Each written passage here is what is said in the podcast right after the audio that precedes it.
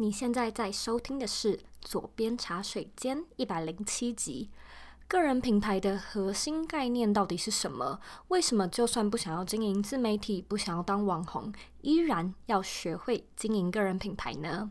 未来的产业结构会如何因为科技和品牌的概念而重新结构？你又要如何在未来的职涯道路上为自己铺路呢？在今天的节目中，我们邀请到《个人品牌》这本书的作者何泽文来和你聊聊个人品牌的核心概念、重点元素，还有使用的方式。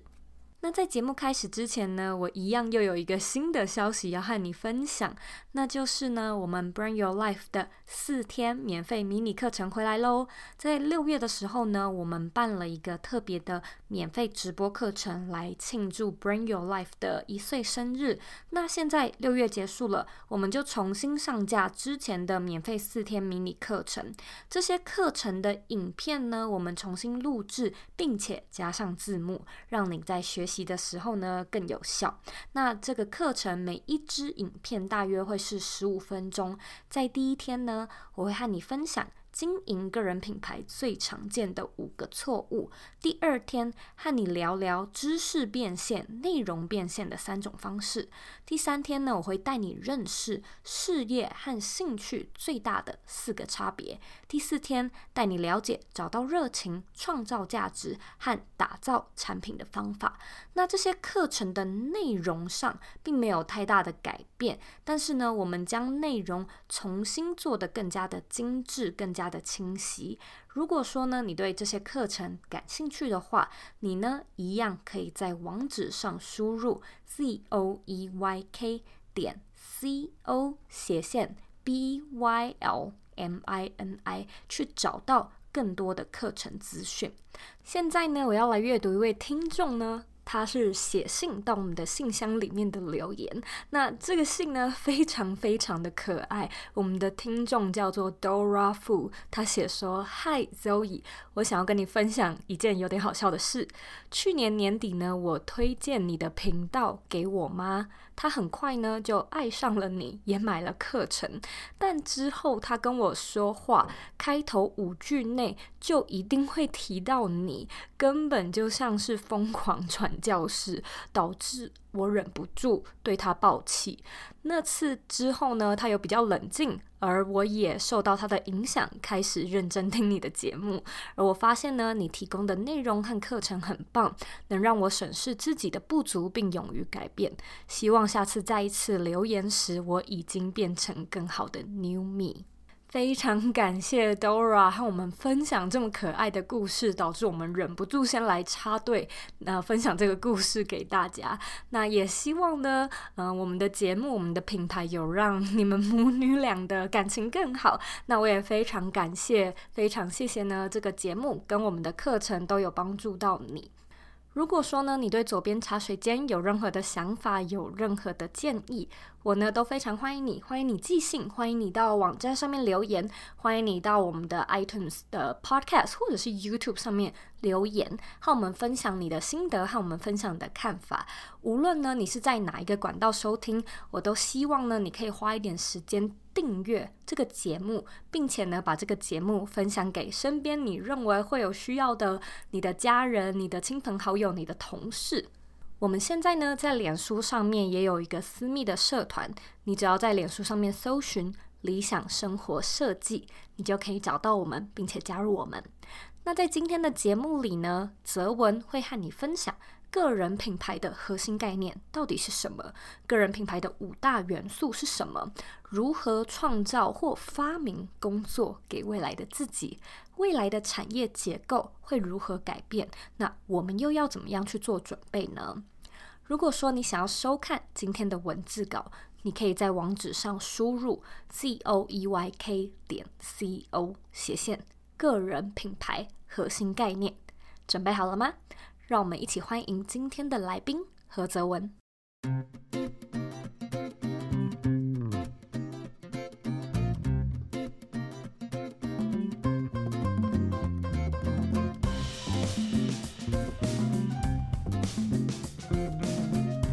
我今天呢，非常非常开心可以邀请到《个人品牌》这本书的作者何泽文来到这边茶水间。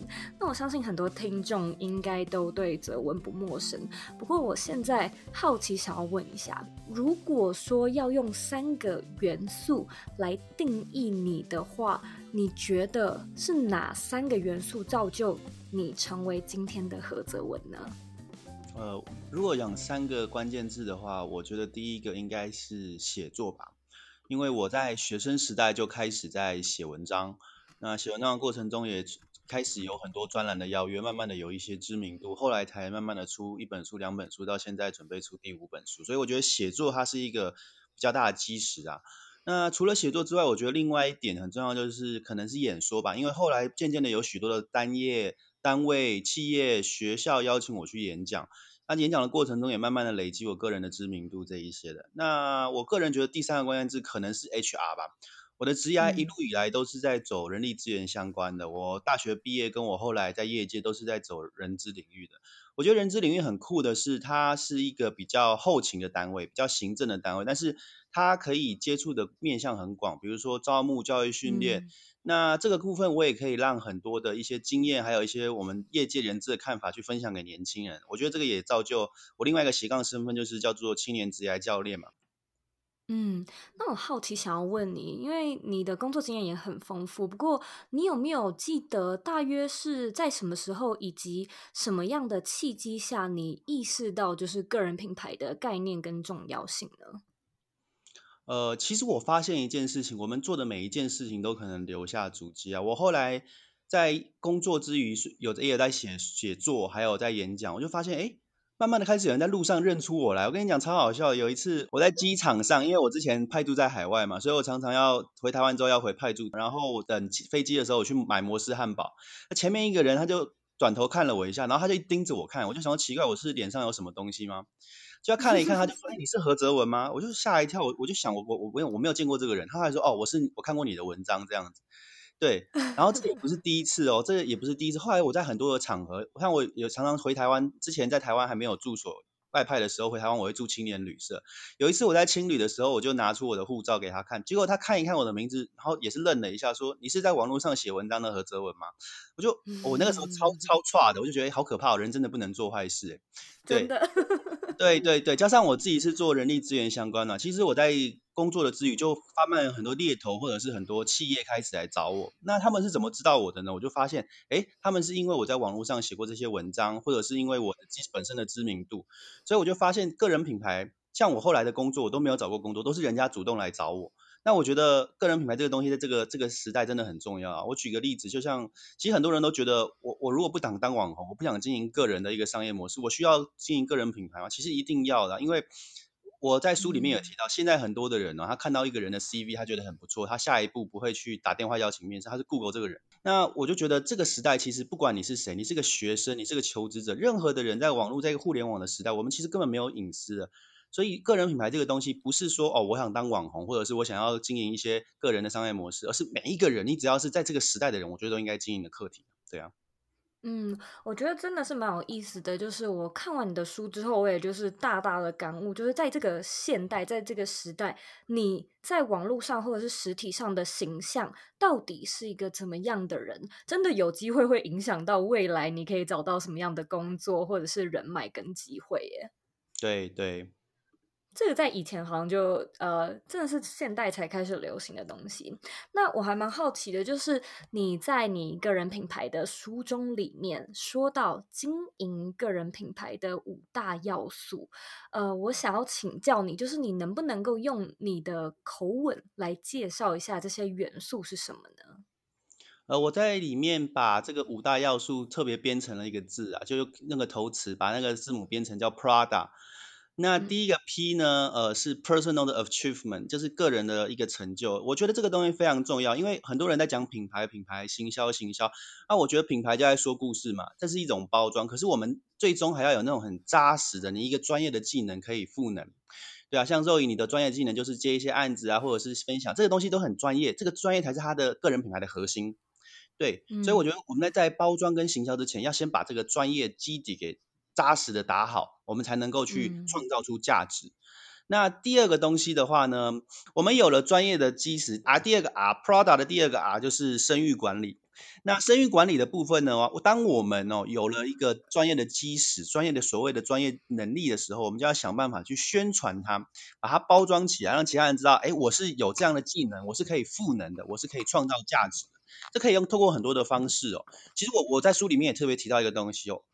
即便我们在组织内部，声誉其实远远比你的职位重要。我们都遇过那种他的 title 挂得很高，可是没有人理他的那种，呃，没有办法使动别人那种主管嘛。但是也有那种，即便他是很基层的哦，他可能是那种专员呐，但是因为他的声誉很好，他的组织能力很好，他还是可以带来很大的影响。那我们 Prada 的第三个 A 呢，就是我们的人脉啊，呃，首学一选嘛，人脉。那人脉我觉得也很重要，你认识谁，决定人家怎么看你。我们。认识的人呢，他也成为了别人怎么看待我们这件事。所以很多的政治人物，你看那些政治人物怎么样呢？这次政治人物他可能跟一个黑道大哥合了一张影，哎，这个人可能只是吃饭的时候跑过来跟他蹭合照而已，哎，就他的名声就就毁了，对不对？所以人脉第一个人脉也很重要。我们认识谁，我们跟谁往来，也会成为人家怎么样的看待我们跟定义我们的一个情况。那人脉当然不用说，可以为我们带来很多的机遇。那 Prada 的第四个的第一是一个传播的计划。当我们有这些东西，我们要开始拟定一个传播计划。到底我要怎么样的去把我的个人的内涵行销出来？透过什么样的平台？像网络上很多平台，Medium 是一种平台，你像个人的网页是平台，甚至抖音啊、YouTube 啊、Facebook 啊、Instagram 都是一个平台。那每一个平台它有不一样的属性，它有不一样的年龄层哦。在书中我也提到了不同的年龄层、不同的属性，要用不同的方式去经营。那最后一个 A 呢，就是一个危机的预防啊。其实很多的人都没有注意到，个人品牌的概念是怎么样？它是把企业的品牌的概念下放到个人，所以企业会有公关危机，个人也会有公关危机。其实我在这本书里面讲一个很最简单的，就是我们避免公关危机的情况，就是我们不要有人物设定。什么叫人物设定呢？就是我们不要假装别人。所以我在书里面特别讲一个东西，是避免公关危机最好的方法，就是做真实的自己。对，很多的网红会成功啊，大家会喜欢他，就是因为他做他自己啊。同时呢，呃，也不要有任何虚假的成分。我觉得个人品牌经营最忌讳很多虚假的成分，因为像我们呢、啊，台湾每两三年就会爆出一个说什么啊，这个人的学历造假，这个人经历造假，这个人的什么个人的是不是什么骗钱什么的。所以我觉得最简单的一方法避免危机就是你这一切都是真的，因为一定会有人质疑我们的学经历，甚至你看你就算当总统，也有人可能质疑你的学经历。所以我会建议的就是呢，这一切只要是真的，真金不怕火炼，那就可以避免很多的麻烦。嗯嗯。那你也在书里面提到一个我觉得蛮有趣的句子，然后也是我自己很认同的，就是你说，哎，一定要离职才可以创业吗？其实我们是可以发明自己的工作的。我觉得这个，嗯，论点对于听众来说，他们可能会比较模糊以及有点难想象，所以我想要聊一聊，就是你为什么会有这样的观点，以及我们究竟要怎么样发明工作给自己呢？呃，因为我一直都在业界啊，我之前是在科技，我现在也在科技。其实科技有几个趋势啊，像我们最近一直在喊的什么五 G、AI、大数据。张忠谋也有说，台积电的创办人张忠谋他有提到说，AI 未来十年后会取代我们一半的工作，所以一半的工作在十年后，二零三零年会消失。哇，这很可怕。可是你知道，这代表另外一件事情，未来的工作有一半现在还不存在。嗯，所以这很酷的是，我们举个例子嘛，现在很多年轻人他想当 YouTuber。国中生、高中生想当 YouTuber 或者想当网红，可是你想想看，在十年前或者是在更早以前，根本没有这个，根本没有这个行业，也没有想到可以做这些事情。所以，我们其实可以创造我们自己的工作，嗯，不管你在组织内还是在组织外。那重点是要找到自己的热情哦，因为当你把这个热情哦放诸下去的时候，你就有办法把你的兴趣变成专业，然后专业进而创造价值。哎，大家都知道那个 YouTuber 老高嘛，嗯，老高跟茉莉，老高，你知道老高 YouTuber 他光是他的那个。广告营收可以到百万，可是你知道为怎样吗？他一开始只是做好玩的兴趣而已，嗯，所以我会建议大家就是试着找到一个兴趣，然后把这个兴趣变成你的一个专业，然后这个专业有办法去塑造一个价值出来，那你就有办法创造出你的工作。因为未来十年的工作跟现在的形态一定不一样，加上现在整个新冠肺炎的疫情，其实很快的，我们的这个未来的时代会更快的到来，要远端工作会是趋势，个体会是趋势。所以，甚至我我相信，在未来，这种外包接案会变成主流。对，因为我自己在业界的观察嘛，企业它怎么样？企业它不喜欢再用正职员工，我随便来个疫情，随便来个动荡，哇，我要裁人多麻烦。很多事情其实可以转嫁外包出去，所以我觉得这是一个趋势啊，对啊。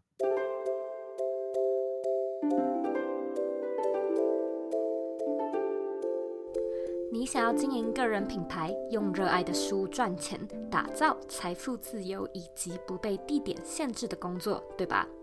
？Zoe 现在呢推出了一套带状的四天免费课程，教你如何将自己的兴趣变成事业，让你能够一边工作一边旅行。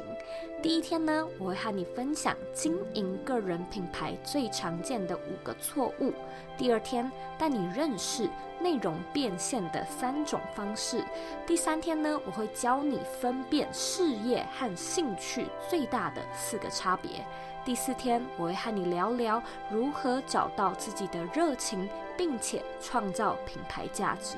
如果说你想要索取这四天的免费课程，请你呢在网址上输入 z o e y k 点 c o 斜线 b y l m i n i，再说一次是 b y l m i n i。只要输入网址，就能够看到更完整的课程介绍和报名页面。填表申请呢，就可以马上开始上课啦。那我们课程里见喽。嗯，那如果说聊到趋势，我就想要来问问你，你觉得就个人品牌发展的速度而言，在未来的五年内，好了，我们就说五年。呃，产业结构上会有什么样的变化呢？除了你刚刚说到的外包以外，你觉得还有什么样的可能性？我觉得这一次的肺炎绝对会在从根本上的。把人类社会的结构做一个翻转，即便未来疫情趋缓了，我相信哦，我们未来可能在飞机上也吃不到餐点，甚至我们人与人之间还是要保持社交距离，不，绝对不会像现在这样子，人的行为模式都会改变。但是这不见得是坏事。我自己是历史系出身的哦，我跟大家分享为什么欧洲它会领先中国呢？在历史上，我们有一个难题叫里约瑟难题，就是西方的科学家研究，中国在明代以前都是世界上最强大的国家，那为什么后来西方迎头赶上？嗯、因为西方出了一件事情，叫做黑死病。黑死病出来之后，西方的整个社会结构改变了。因为过去是神权的社会，过去是教会主掌的社会，人们就是服从教会、服从信耶稣、信上帝。可是自从黑死病之后，人开始怀疑，怀疑自己的人生，然后开始追求自己：我到底活着为了什么？我要追求来生吗？我可能这一生都没办法活得很好。所以开始有什么？开始有所谓的文艺复兴、启蒙运动。其实文艺复兴在意大利会发展起来，就是为什么呢？当时黑死病在意大利是最严重的。所以我要跟大家分享的就是，在未来的趋势有可能会怎么样？我相信未来的趋势。人类的社会，这会是一个历史的转折点。然后有几个重大的趋势，我们一定要把握到。就像我讲，组织会解构，它会解离。第一个是企业，它会怎么样？企业不想要再用正职工了，因为成本太高，解雇的成本也太高。同时呢，我们现在的情况，很多人被解雇了，他在家里，他可能被隔离，或者是他根本居家令出不去。可是他要活下去，他不可能只是领政府的补助啊。虽然政府补助可能很多，但是有人要活下去，他会怎么样呢？他毕竟要想办法找案子做。可是他在家里，他出不去，他该怎么办？所以他必须远端的做外包的工作。其实我们台湾就很多这样的案子，可能因为原本可能在中国大陆工作，现在疫情回到台湾，那他怎么样呢？他可能转变形式，他变成一个个人接案者，行销的可以这样搞，嗯、甚至工程师可以这样找。我举个例子，如果你是韧体、软体工程师，你在家工作完全 OK，你就写 coding 就好了。啊，甚至现在在中国有很多的超级专业的东西，比如说我们讲机构间的设计，手机的机构间的设计，这个东西也可以外包咯。所以未来的组织的结构，它不会是那种我们过去那种我们要进大公司上班啊，我们要坐在办公室，我们要跟主管每天见面那种。它的情况就是外包会为主，所以个体会崛起，远端会崛起。对，所以呢，大家要常常看我们的左边茶水间，好好学怎么远端。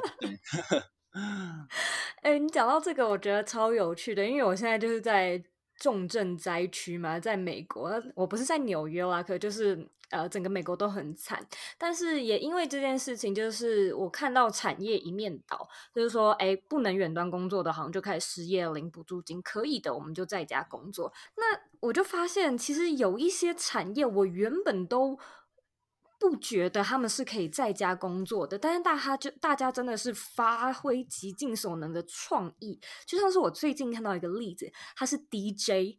然后我就想说，哎，DJ 应该就是马上失业了吧？因为大型的活动都没有办法去了。Oh, 结果呢，嗯、我就看到有 DJ 他们是自己在自己的 social 上面做一些，就是可能真的他们固定一个小时的 live。那那个时间点呢，他也许就是在 IG 上面播一个小时的音乐，然后他可能自己会在下方放一个链接，就是我的一个捐款链接，然后他就是为自己创造一个超多收入。我还看到就是有人因此呢去预约这个 DJ。DJ 的服务，那那要做什么呢？就是我们现在可能还会有还会用 Zoom 之类的。那虽然我们关在家里，可是有的时候，呃，大家还是在生日嘛，或者是还是会有一些活动。我就看到有一些人，他们就是用 Zoom 自己在家里就是举办呃，叫什么派对，然后远端派对。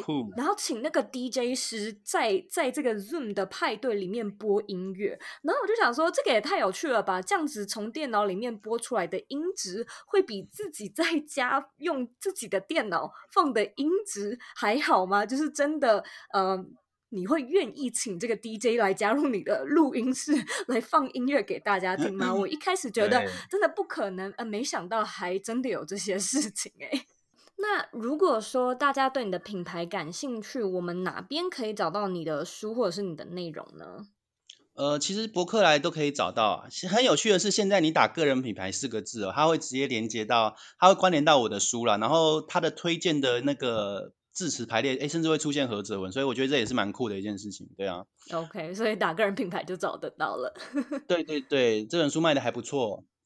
嗯嗯，确实是蛮好看的。那时候推呃，我跟泽文的认识也是蛮有趣的。我是先看了这本书，然后我就想，哎，跟你说的完全一样。我就想说，上网 Google 看看这个人好了。然后我就在网络上找一找，我想说，哎，我找到泽文的脸书，那我加他来聊天好了。一个超级对，超级无预警的，然后就这样子认识了。那我在这边想要请你。推荐一本觉得很值得看的书，以及为什么值得看？我觉得我最近看一本书叫做《财富自由》，我觉得这本书非常的适合大家看啊，然后大家可以搭配穷查理的普通常识来看。其实我我因为我很酷哦，我小时候家里是低收入户，所以我对财富这件事情在思考，哎，为什么有些人有钱，有些人没有钱？那我很给年轻人的建议就是，嗯、其实我们要有一个东西叫复利的概念。我举个例子哦，零点零一，虽然它只加了一趴。可是零点零一的，假设它乘了三百六十五天，那那你这个数字很大了。可是同样的，如果零点零零点九九，它感觉也是跟一差了一趴而已。但是它如果一直这样复利下去，它最后会变得非常的非常的小。所以其实我觉得年轻人要有一个投资的概念，复利的概念，不管是对自己的一个人生的规划，或者是未来的一个想法。那怎么样的去创造副业？怎么样的去增加多重的收入？怎么样安排自己的人生？我觉得这两本书可以给我们一个很棒的启示啊！一本是《财富自由》，远流出版的《财富自由》，另外一本是《穷查理的普通常识》。那这两本的话，我觉得可以都可以给年轻人一个不一样的眼光看待自己的，不管是财务或者你人生规划。嗯哼嗯哼，那。非常感谢你今天特别抽空来到左边茶水间。现在呢，我要来问你最后一个每个来宾都要被问的问题，那就是你认为的理想生活是什么呢？我觉得最好的理想生活就是知道自己的起点跟终点，然后呢，很开心的在这个过程中，我举个例，什么叫做起点呢？我觉得起点像企业有所谓的使命、愿景跟价值观，我觉得个人也是一样。我们要知道一件事情，就是我们为什么活在这个世界上，然后我们要去哪里。我收获很多年轻人，他很迷茫，他很多都是很棒的学校，他可能呃小时候就是高中就念很棒了。中山女中、北女、建中都有可能上了台大，商学的很棒，毕业之后薪水也很高，可能进了一个大企业拿四五万的薪水。但是我常常收到这样的年轻人，他的一个迷茫的信，二十三四岁的时候反而会很迷茫。为什么他会很迷茫呢？因为他不知道自己要去哪里。我们过去台湾的教育有国中的时候叫你好好考高中，高中的时候叫你好好考大学，没有人问年轻人你自己想要的方向跟你想要人生的目标是什么，就造成了很多人真的出社会之后，他不知道自己喜欢什么，他不知道自己到底为何而战。所以我会很建议的是，一个真正好的人生目标是，他知道自己的起点，也知道自己的终点。那我觉得什么是起点？我觉得起点我们可以用一个所谓的使命来说，一个 mission 来说，我为什么这一生活在这个世界上？那终点是一个愿景，我希望我到哪里？那找到这样的方向的话，我觉得这还是一个理想的人生。不管你想做什么，至少你会知道，我这一生是有价值的，我这一生是有意义的。哦，我前一阵子在去年的时候，我有一个很亲戚伯伯，他去世。他去世之后呢，因为我是作家啊，所以说我们的亲戚请我帮他写他的悼念文、祭文，就怀念的那个文。我后来就算一算，嗯、人一分钟可以讲两百五十个字，三分钟就要讲完，大概八百个字，我就要把他的一生写完。那我那个时候也在想，假设哪一天我也死了，我也离开这个世界了，嗯、那我会留下什么给这个世界？那我就开始思考我自己的人生。其实我们人都非常渺小，在台湾五都平均人口大概两百多万，那、啊、如果我们在中国大陆两百多万是个小城市，如果我们往天上。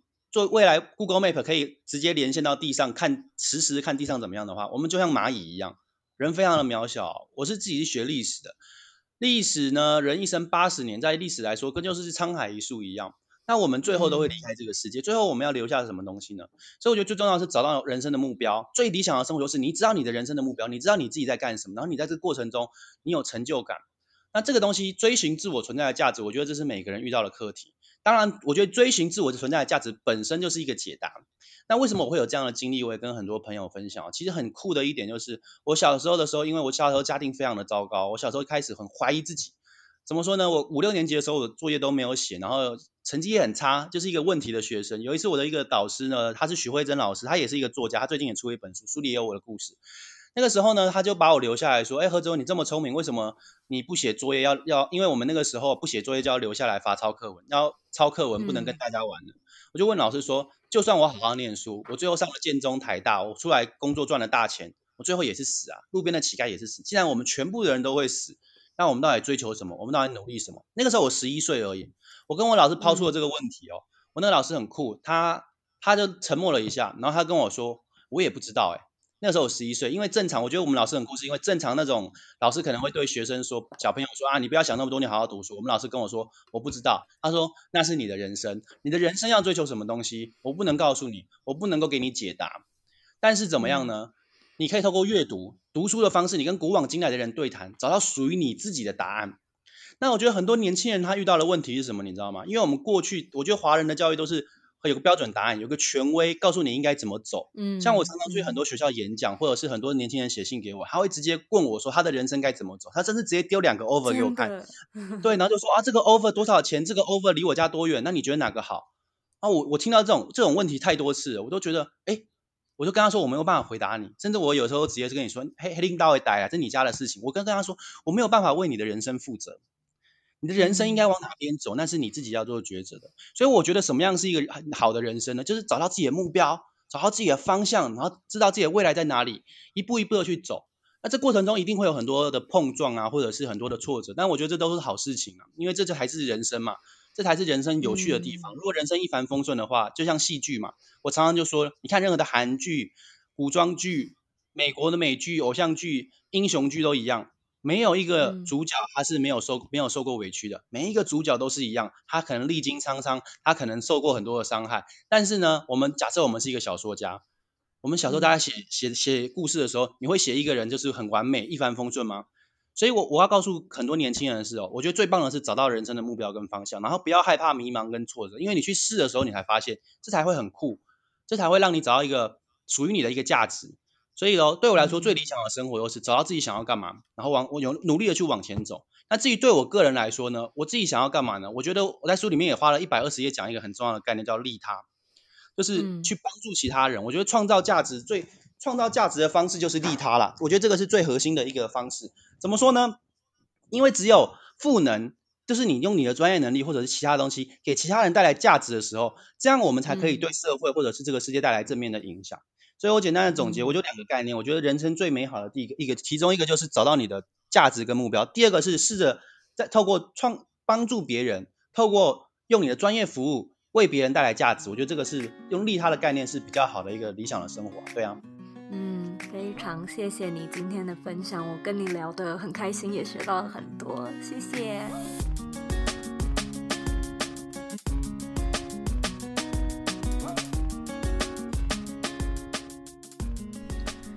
天的重点整理：一、不想要当 YouTuber，不想要当网红，不想要抛头露面，还要学习经营个人品牌吗？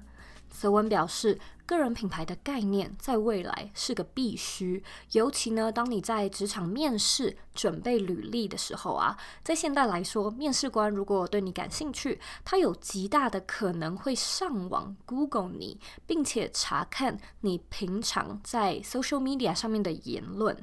这样的第一印象呢，会让其他人用主观来判断你是一个怎么样的人。因此呢，你的对外个人形象从概念上。就应该要学会用经营品牌的方式来经营你自己，因为呢，这真的很有可能会攸关到你之后可以找到什么样的职缺，认识什么样的人，或者是获得什么样的机会。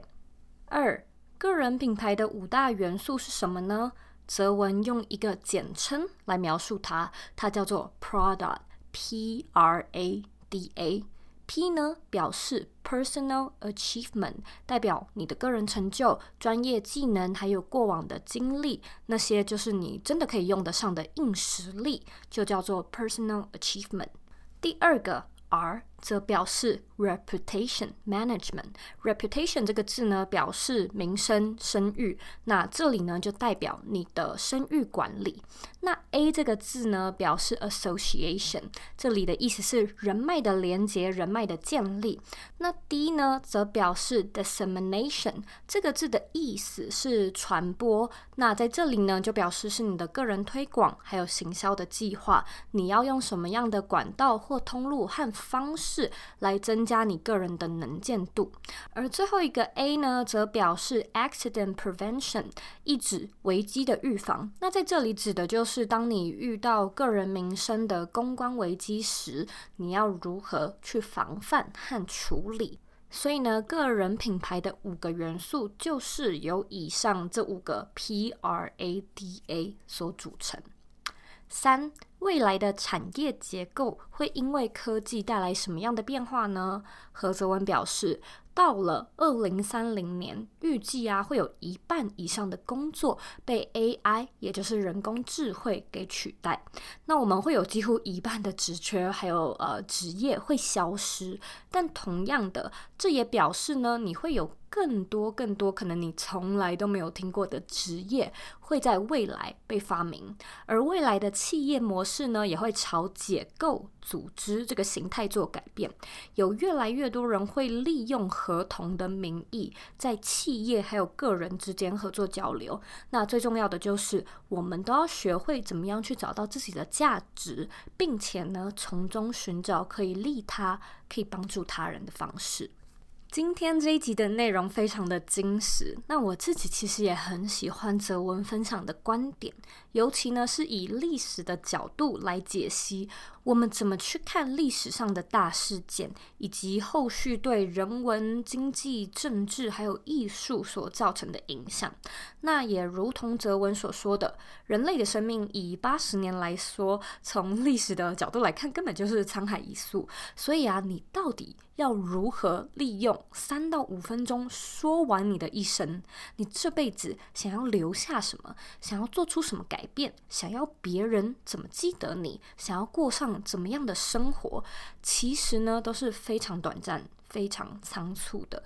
因此啊，在打造理想生活的道路上，我认为最好而且也是最早的时机，绝对就是现在。无论你现在是十五岁还是你是五十岁，我们呢在塑造的就是自己的人生故事。而你有什么样的故事想要去打造、想要分享、想要完成呢？我认为这都是我们呢、在不同的人生阶段里面可以好好思考的一个问题。非常感谢你今天的收听，希望呢你今天跟我一样也获得很多的收获。如果说呢你有任何问题或者有任何的想法，我都非常欢迎你回到我们的网站或者是 Instagram 上面找我。我的网站网址和 IG 的账号一样是 Z O E Y K 点 C O。你呢可以截图这一集的节目，然后分享到 IG Story 上面 tag 我，让我知道你有在收听，让我知道你的看法。最后的最后呢，我知道你是非常忙碌的，我也知道呢，你可以选择去做很多很多其他的事情，但是呢，你却选择来收听这一集的节目，真的真的非常的感谢你。